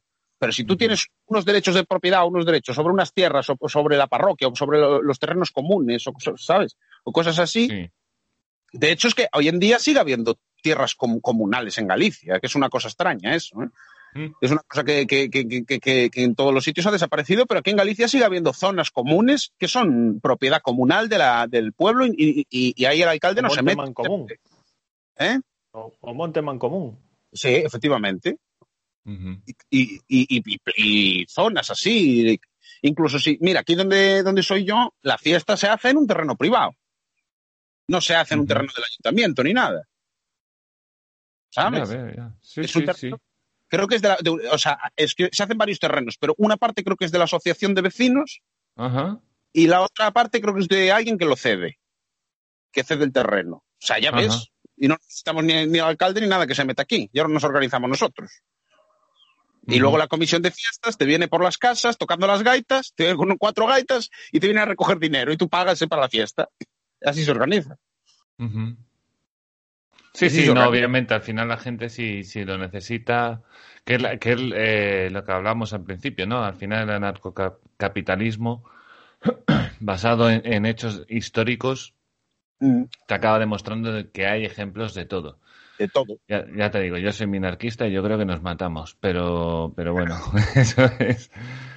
No, pero, pero yo algo así sí que me gustaría. O sea, va, pero evidentemente no lo voy a A ver. mí como fin, como hacia, bueno, vamos a ver hacia dónde llegamos, pero ahí sí que lo, sí que lo apoyo. Pero bueno, sí, yo lo de, de hecho, el eh, Bastos y todo el anarcocapitalismo a mí sí que me ha convencido con el hecho de la independencia. Claro. Bastante, bastante. Al menos, basta- al menos sí que, al menos Galicia. Al menos, no, no, pero Ah, Tampoco te digo ya hasta el municipio, ¿no? Pero bueno, por lo menos la región y bueno, que también lo que hablamos, ¿no? Que, que depende del modelo, obviamente. Que si vas a poner Galicia, pero me vas a seguir chupando un 60% de lo que trabajo, pues, pues estamos en las mismas. Y, y lo mismo me voy a Castilla y... tú lo ves en Liechtenstein, por ejemplo. Liechtenstein Sí. son creo que 17 parroquias y todas tienen derecho de secesión. Exacto. Pero y ninguna se, se- se va. ¿Por qué ninguna se va? Porque están bien. no quieren, claro. Sí, ¿Y para eso no sé si lo decía Bastos, ¿no? Que es un, es un anarcocapitalismo en efecto, o sea, a efectos prácticos. Sí. Si quieres te vas, no estás... Lo que tú Sí, dices. ciudades es- o poblados pequeños, Exacto. ¿no? De 2.000 personas o así. Claro. Sí, sí, que, que estás porque quieres, no porque tengas un contrato tú- ni nada. el- el- la secesión, primero, el problema es que esto, esto es el, el gran debate de España. El problema de la secesión es Ah. que se identifica que la secesión tiene que ser por nacionalidades. Entonces, claro, tú dices, Claro. oye, es que si se van, es- eh, se forman su nación distinta a la nuestra y no puede ser porque nuestra nación no sé qué, y, y Sí. ellos no son una nación y nosotros sí. Y yo digo, no, no tiene por qué ser así. Puede haber una nación dividida en, en varios estados distintos, ¿y por qué no? E Independientes. Claro, y- es que eh, Claro.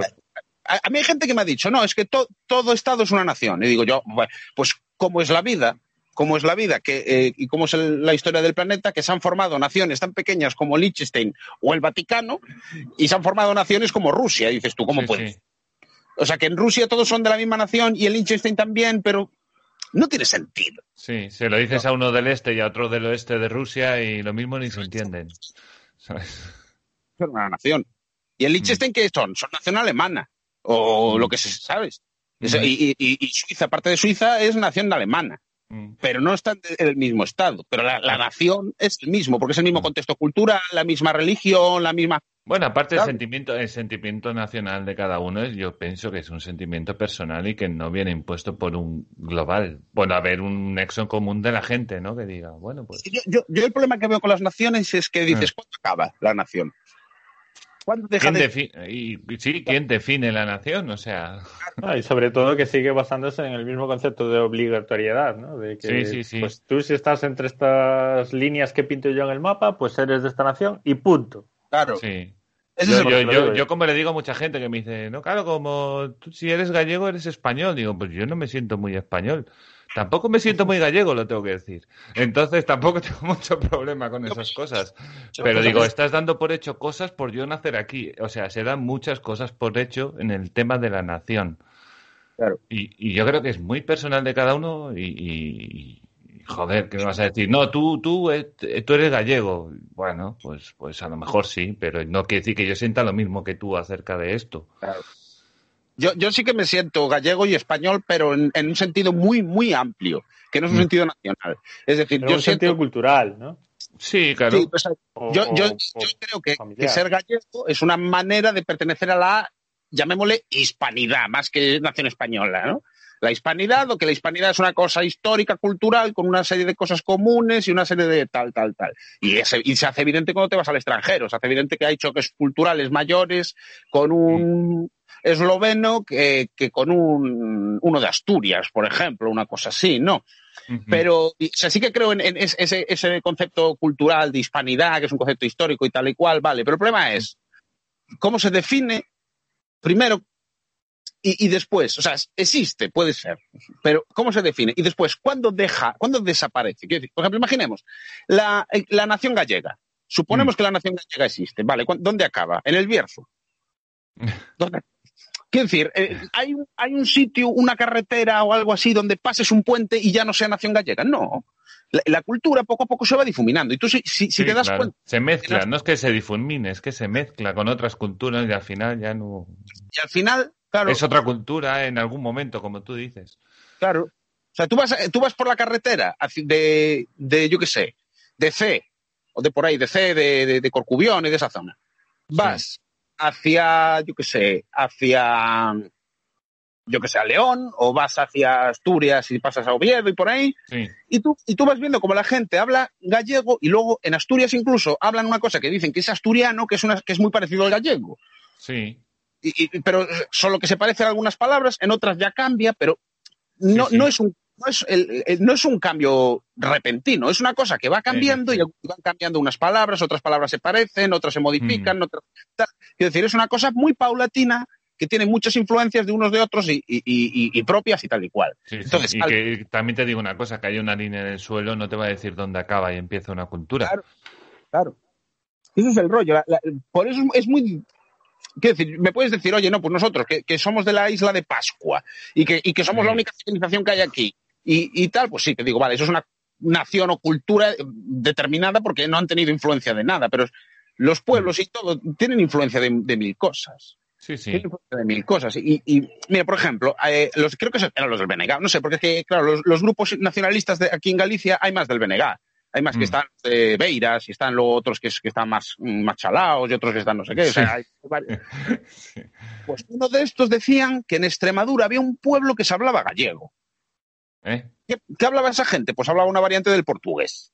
Claro, Claro, porque están al lado de Portugal. claro. Pero ellos dicen, no, no, eso es gallego, porque yo he, ido allí y me parecía gallego y tal y cual. Lo que pasa es que lo que, hablaba- lo que hablarían sería un portugués eh, medio españolizado y tal y cual y son- sonaría parecido al gallego, pero Sí. dices tú, oye, ¿sabes? Entonces, ¿qué dices? La nación gallega es eh, Galicia, el Bierzo y, una, y un pueblo de Extremadura. Me, me- me parece, me Sí, parece, sí, sí.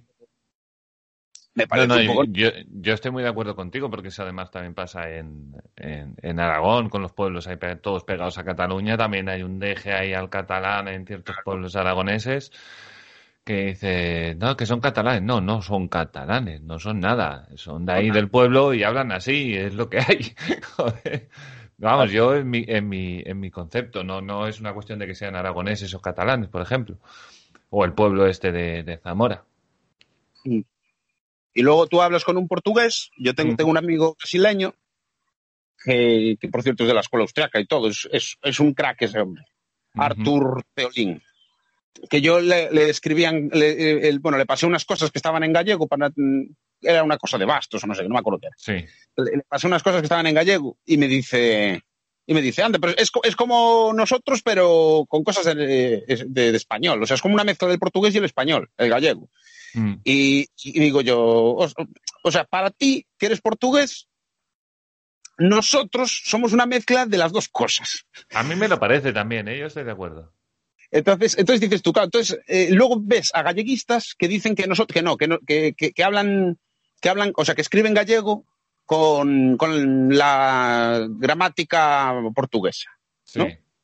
Escriben gallego así, con la gramática portuguesa. sí. Entonces dices tú, al final lo que estás haciendo es Sí, es una tontería, sí, sí. es independentista gallego, pero quieres, pero, eh, o sea, en vez de eh, someterte, digamos, al Estado español, te estás sometiendo al Estado portugués. O sea, En efecto, en efecto, en vez de buscar cosas propias que tú digas, bueno, pues sí, o sea, lo puedes aceptar, ¿no? Yo, yo siempre he dicho, pero que no tiene nada de malo.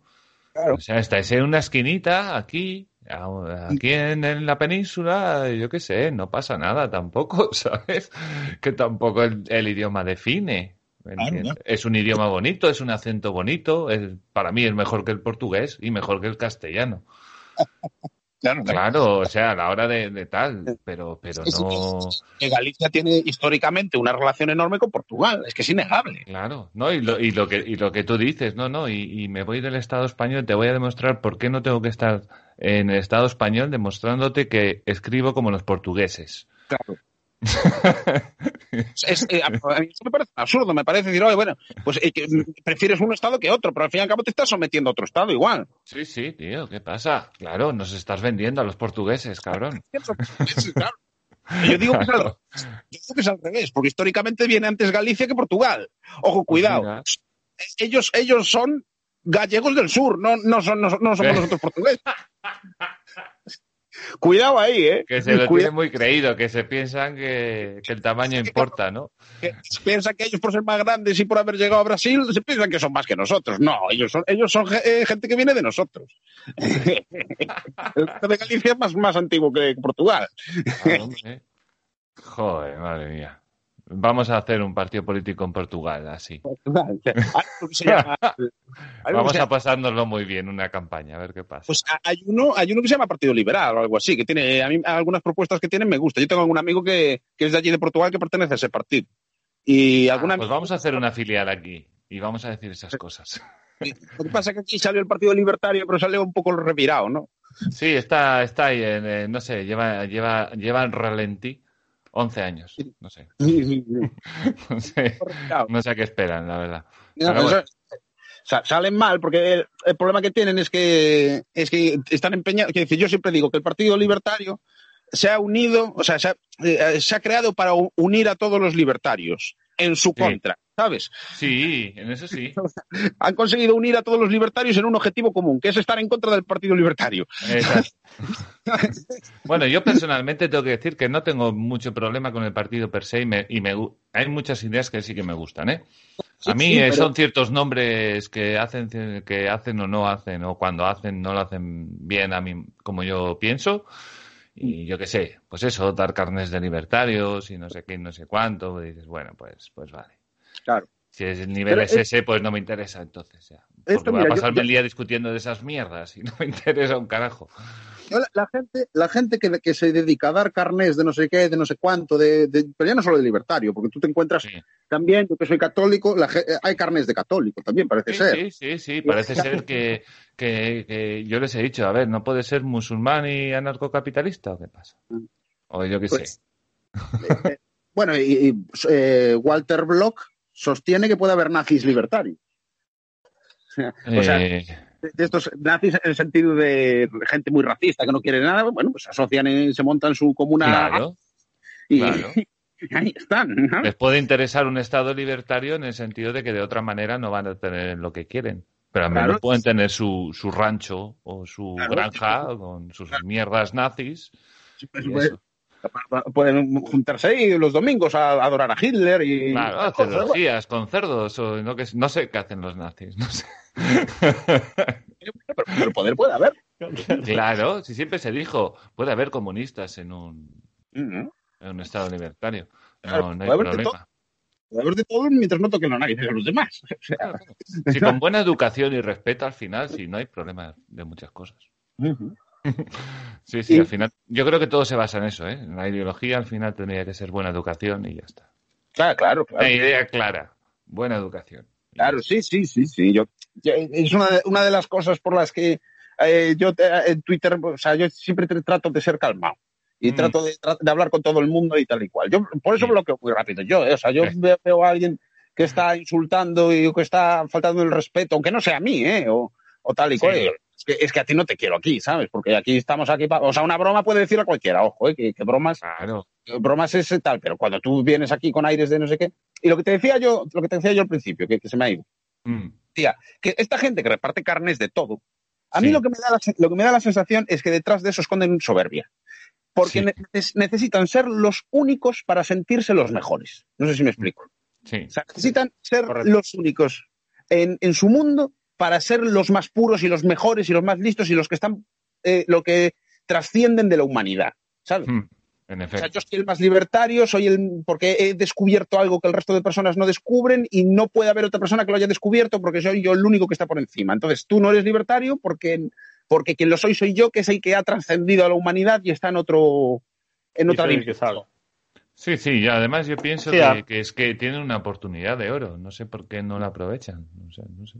Pero es eso, yo creo que da- ahí has dado en toda la clave, eh, porque es lo que se nota cuando ves que alguien, al contrario de lo que sería normal, cuando los seguidores aumentan o cuando empiezan a, a gente a unírsele, ¿no? A subirse al barco, les molesta. Es, es- es exactamente, Sí. eh, es exactamente como, como lo ha dicho Benja. Mm. Es decir, esa gente lo que quiere es estar cuanto más solo y exclusivo, mejor. Sí. Y si algo empieza a ser trending, o tú imagínate, pues como ahora, ¿no? Como- sobre todo en Sudamérica, ¿no? Y en Argentina en concreto, que empieza a haber esta ola libertaria, ¿no? Pues Mm. ya ves que no están a gusto, que les, que les jode, que les... Que Sale alguno diciendo, no, tú no eres. Claro. Claro. No, pero- Y, y empezar a señalar a colectivos, ¿no? Que si los cristianos, que si los paleos, que si los no sé qué. Digo, pero Claro, si y callará hacerse- la boca el tío. No, ten- no tendrá cosas que hablar el tío del PSOE, de Podemos, de esta gente. No Ah. tendrá cosas que hablar que tiene que venir a meterse aquí en, en, en- en mierda, en, pantanos de estos, tío. Pues Aquí a decir no sé qué de no sé quién que es libertario, que la mitad no sabe ni quién coño es. Claro. Los libertarios saben lo que es, pero el que no es libertario no sabe de qué cojones le hablas. Claro, Claro, claro. Al final, al, al final lo, que, lo que consiguen es alejar a gente. claro. Porque yo conozco mucha gente que, que estaba más cerca, más tal, tal, y ahora ya ha renunciado completamente. Yo lo digo siempre, yo, yo creo que no hay nada más libertario que que te dé igual ser libertario. O sea, sea, bueno, pues, pues no quieres que no lo sea, pues no lo soy. O sea, me, me- me da igual. ¿sabes? Y que tendrá y que tendrá que ver cosas como la fe y cosas así con el tema del libertarismo. ¿Sabes qué tendrá que ver? Claro, Bueno. tu objetivo es el Estado, tío, no es otra cosa, tío. Vete a lo que tienes que y ir. luego- Y luego que hay muchos de estos, sobre todo los, pues esto, la gente que tiene que ese gusto por repartir carnets o por, o por extinguirse cuanto más mejor y, y excluir a los otros, siempre, siempre peca un poco de, de lo mismo, del, del, de ese rollo de meter, por ejemplo, pues lo que tú hagas en tu vida privada va en contra de los principios. No, no, perdona, los principios libertarios es lo que establecemos como para todos, como cómo vivir en sociedad. Es decir, Exacto. cómo llevarnos bien, lo que queremos permitir o no permitir, ese tipo de cosas. Luego, lo que cada uno haga con su libertad individual, ¿qué Claro. cojones tendrá que ver? Incluso, no, pero incluso te diré más, grupos de personas enteros que pueden con su libertad eh, coaccionar, o sea, coartar su propia libertad.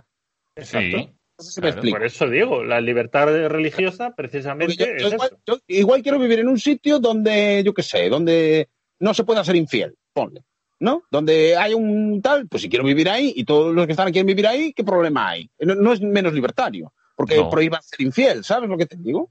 No, O sea, no, bueno- es que no es, no es una duda libertaria tampoco. Es una persona que yo creo que la ha puesto encima de la mesa y que. No, lo que tú dices, a ver, los principios son los principios. Luego ya lo de cada uno, la primera propiedad privada que tienes, que es tú mismo, lo que pase ahí es cosa tuya. Claro. Claro, lo que claro. pienses, lo, tu, tu credo, tu. tu, ¿Y, y dónde quieras vivir? Igual, lo que dijimos antes, puede haber una comunidad comunista. O sea, En bueno, efecto. ya está. Y dicen, no, pues que eso no son libertarios, son libertarios igual. Si lo que quieren es montar eso, pues. Claro, si quieren una comunidad libertaria para poder comer- montar una comunidad comunista, pues claro. Pues por Ahora eso que digo- vaya ahí quien quiera ir, que vaya, claro. está claro. Eso lo dije al principio. ¿eh? Hay gente que parece que, que ser libertario es querer que todo el mundo ande desnudo por la calle, cosas así. No, ya, ya, ya, ya. No, no, está claro. Sí, sí. Pero bueno, eh, eh, sí, pero bueno, al final yo, yo estoy con. El Partido Libertario creo que no ha enfocado el objetivo. No, han, han quedado mal, han quedado como un grupo de personas que se creen mejores que el resto. Y tú si eres un partido, eso no lo puedes hacer. Y que tienes el mono, no tienes el monopolio porque hay algo por ahí, pero prácticamente eres el único, tío. Aprovechalo. Capta votos, tío. No, no. No lo Claro. entiendo, de verdad.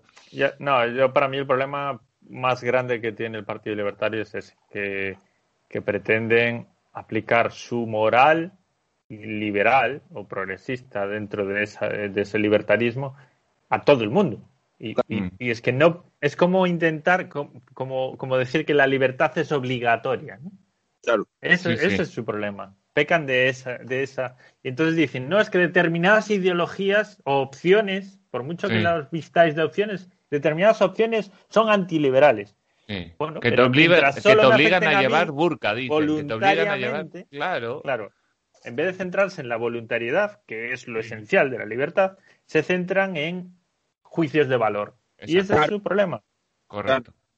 Efectivamente. Esto, esto es, mira, yo eh, lo hablaba con, con mi amigo Luis, Luis, porque igual lo conocéis, que, que decía, decía eso, decía, me decía, Benja, o sea, tú eres, eh, a veces dices que eres más conservador que libertario, y otras veces dices que eres más libertario que conservador, y me dice, tú no puedes entender que eres igual de conservador que libertario. Y digo yo, pues tienes toda la razón del mundo. O sea, soy igual de conservador que libertario. Soy ambas cosas por igual. O sea, yo soy conservador, quiero una vida conservadora, quiero vivir en un sitio conservador, quiero tener una novia conservadora y quiero llevar una vida ordenada. Pero no se lo quieres imponer a nadie. No, no quiero que los otros lo lleven si no quieren. Claro. Igual, igual puedo decir, oye, no quiero llevarme contigo porque eres muy libertino, cosas así. Pues. Y si, fuera, y si fueras un partido político, tampoco criticarías a los que no llevan esa vida. Claro. Que es lo que hacen ellos, claro. Quiero decir, yo, eh, el- eh, una cosa es la política, o cómo se organiza la, la sociedad y tal y cual, Mm. El marco. y sí, el marco, el marco común. El marco común para, una- para gente que no se conoce. Y otra cosa es el marco para gente que se conoce o para el marco individual. Eso es o lo que tú quieres hacer en tu casa o en tu familia. Claro, claro, Solo faltaría. Claro. Y, ese- y- y- y por eso yo, yo siempre digo que el, el derecho a discriminación es una cosa que, que- que- que hay muchos libertarios que no lo conciben, lo del derecho a discriminación. Oye, pues Ah, sí, pero se habla bastos de ello por ahí en claro, claro. Hay muchos libertarios que no, Guatemala o por ahí en Guatemala, creo que eso, por ahí. Sí, ¿no? sí. Hay muchos libertarios que no conciben eso. ¿eh? Oye, pues mira, pues si, tú no quieres llevarte con alguien que no tal, pues no te lleves. Si no quieres asociarte con él, no te quieres vivir cerca de él, pues no tal. Pero pasa, Claro. Claro, por ejemplo, yo, yo no tengo ningún problema que, que haya barrios eh, de homosexuales, por ejemplo. Faltaría más, no, pero incluso diría más, siendo más extremista, que haya barrios donde no pueden entrar heterosexuales. Mm. Yo ahí no, no tendría ningún problema en que los homosexuales dijeran, no, pues vamos a asociarnos en un barrio y aquí no entra ningún heterosexual. Mientras pues- no me afecte, no me acorrale ni estas cosas, eh, Claro, efectivamente. todo bien, todo bien. Todo el mundo hacer eso, Claro. ¿sabes? Sí, sí, sí. Sí, sí, no, está claro que es lo que tiene. Oye, está quedando. Ah, bueno. Si os parece bien, voy a cortarlo ya, porque es- digamos hablar de la independencia. ya no sé cómo. Quería hacer una pregunta par- Venga, sobre dale, eso, dale, pero no, dale. quería, no quería interrumpiros porque estabais ahí muy, muy a tope y, y estaba escuchando. La pregunta sería, ¿creéis que hay un relato generalizado que incluso Mm. puede ir de generación en generación o de padres a hijos o de unos políticos a los siguientes y tal? Sobre todo en Cala- Cataluña me refiero, pero bueno, quizás se podría también aplicar a, a Galicia, sobre todo en el entorno universitario, o a País Vasco, etc.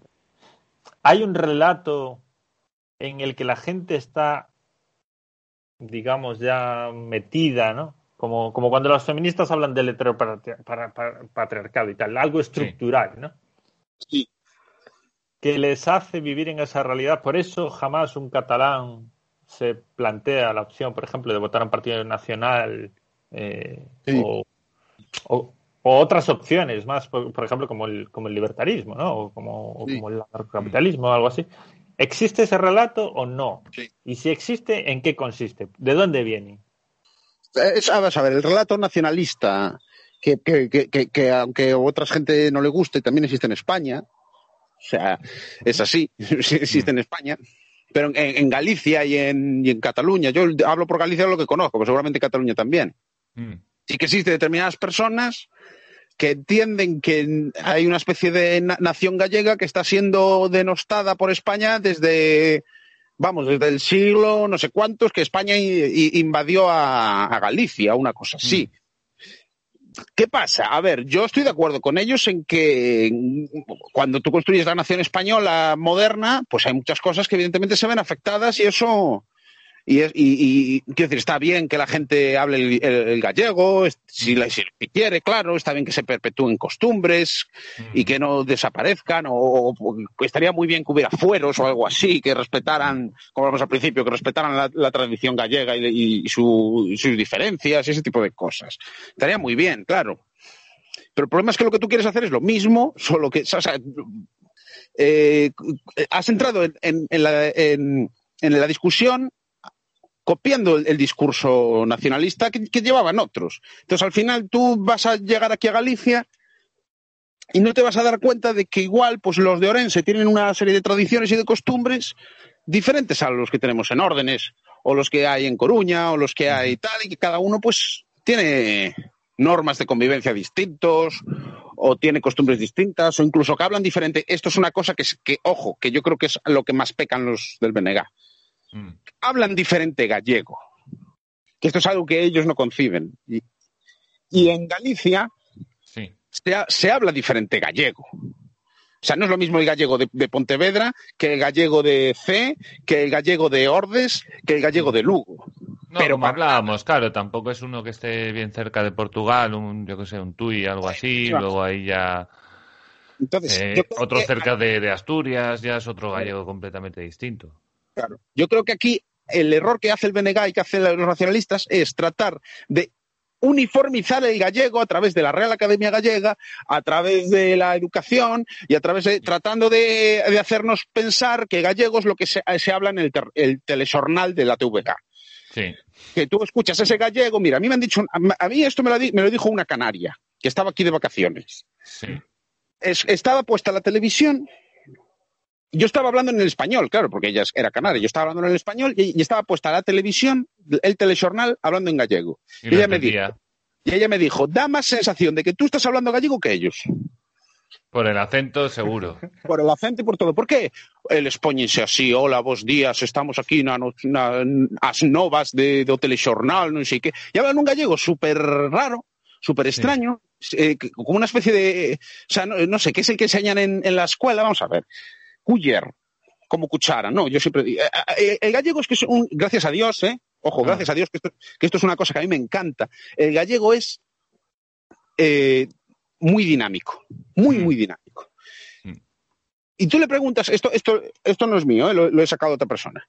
Tú le preguntas a, a, a la gente cómo se dice cuchillo y te van a decir, pues ponle tres, tres formas. Gar, eh, no, ¿cómo se dice cuchillo? Co- Coitelo, el, el garfo es el tenedor. Coitelo, una forma, cuchillo y cuchillo. O sea, son tres formas de decir cuchillo en Galicia y diferentes sitios, diferentes zonas dicen una forma distinta. ¿Y, y cuáles? Y, y, y todas son correctas, Todo el mundo lo entiende. ¿sabes? Todas son correctas, claro, todos nos, nos entendemos entre nosotros y cada uno dice, pues di- digo coitelo, pero ¿qué pasa? Que te viene la, la Real Academia Gallega y te dice, no, es que la- hay que decir coitelo. Porque, claro, es el más diferente, es el más nuestro, no sé qué, claro, no puedes decir cuchillo, porque es como cuchillo en español, no sé qué, y cuchillo ya no lo puedes decir porque eso es español directamente, es un castellanístico. Claro. Entonces, entonces, Empiezas en esa batalla ya de que, te- que tienen que decir cómo es el buen gallego. Claro, es, es el problema del buen gallego, ese es el problema. El problema Mm. del buen gallego. Dices, tú no el buen gallego es el que habla la gente. No es el que Claro. dices. Claro. El gallego es, Bueno, es- es es un tema dinámico. Ahí lo que ha hecho el poder político es eh, invertir la función de la academia, que la, ca- la función de la academia es precisamente recoger lo que Claro, habla, cómo exacto. evoluciona el idioma, cómo habla la gente, y recogerlo y, y ordenarlo, ¿no? Claro, Oye, que para eso están y los lo de toda la vida, ¿eh? Que tampoco pasaba nada. Sí, o por ejemplo los casos esos en los que, por ejemplo, murciélago, ¿no? que es una palabra muy graciosa porque la forma correcta era murciégalo, Sí. Mm. eh, luego la gente empezó a decir murciélago y se adaptó y, y- y fue cambiando, ¿no? Y la RAE acabó diciendo, vale, pues la forma aceptada ahora también es murci- eh, murciélago Y, y ahora al revés. Ahora murciégalo se entiende que es un vulgarismo, aunque era la forma correcta original, y ya se acepta, porque Sí. lo dice mucha gente mal. Sí. es más y, simpático. y la forma correcta es la que originalmente era la incorrecta y que se aceptó, ¿no? Entonces, eso es lo que hace una academia, en teoría. Y lo que se ha hecho en Galicia o en, no sé si en otros sitios, es al revés. Es utilizar el poder político para utilizar la Real Academia para invertirlo y decir cómo se tiene que hablar el gallego.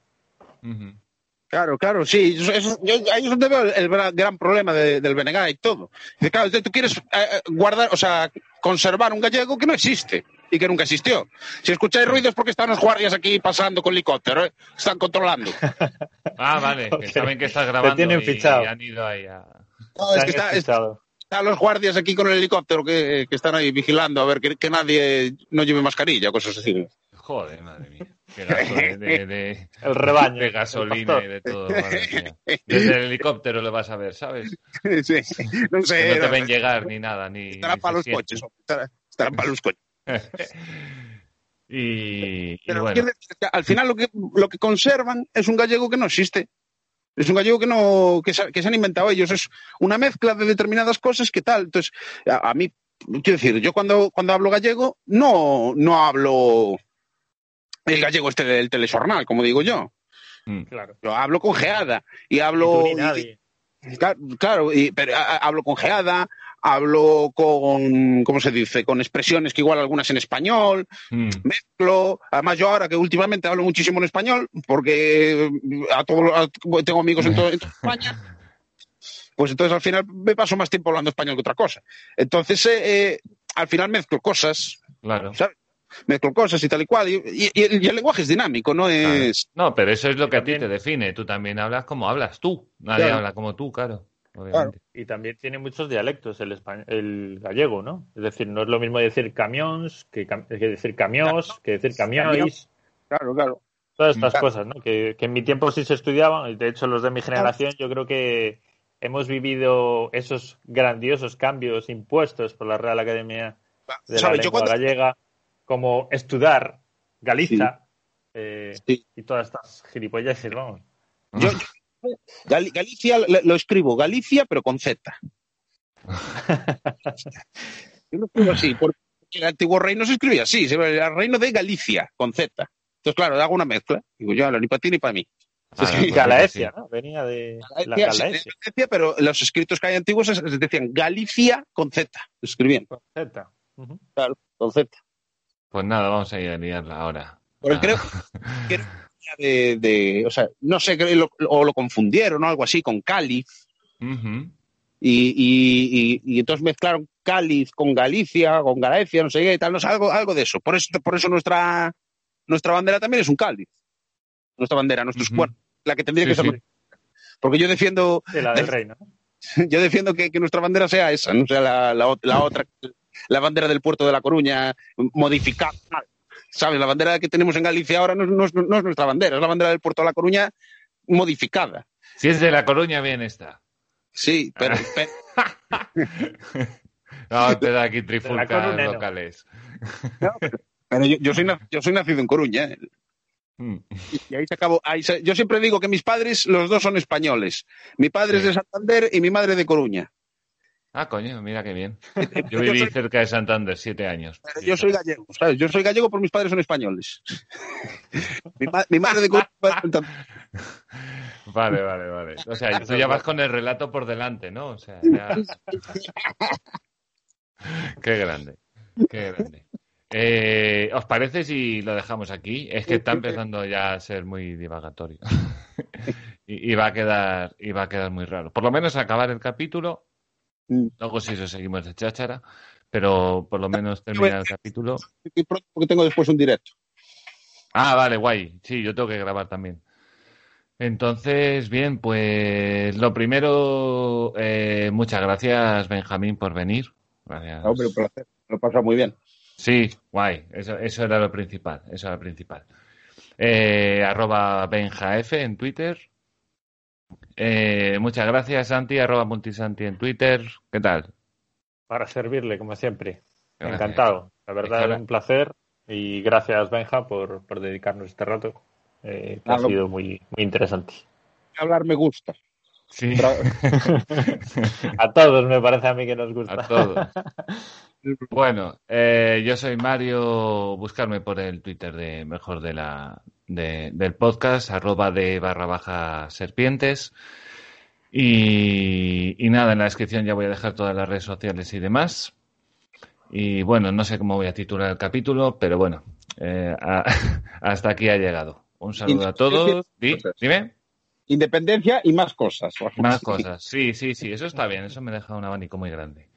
Eh, bueno, pues lo dicho. Un abrazo y nos escuchamos en el siguiente. Chao, chao. Luego- Gracias.